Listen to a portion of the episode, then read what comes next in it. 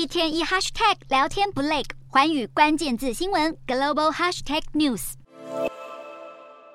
比特币目前价位跟二零二一年十一月写下的六点八万美元最高纪录相比，跌幅大约是百分之六十。但如果从年初的一点六万美元算起，今年已经是大涨了百分之七十，而且业内人士仍持续看好后市。主要是因为近期遭遇了银行业的动荡，比特币不但没有崩盘，反而还持续上升。支持者表示，这证明了比特币成为了银行之外民众保护资本安全的替代选项。双子星加密货币交易所的策略长甚至认为，比特币可能会在今年涨到前所未有的十万美元。然而，也有金融专家抱持相反的意见，强调比特币在银行业震荡的短短一周之内上涨了百分之三十，是民众在不信任银行体系的当下，寻求比特币作为替代选项。一旦民众对银行业恢复信任之后，比特币今一来的涨势可能就会就此消失。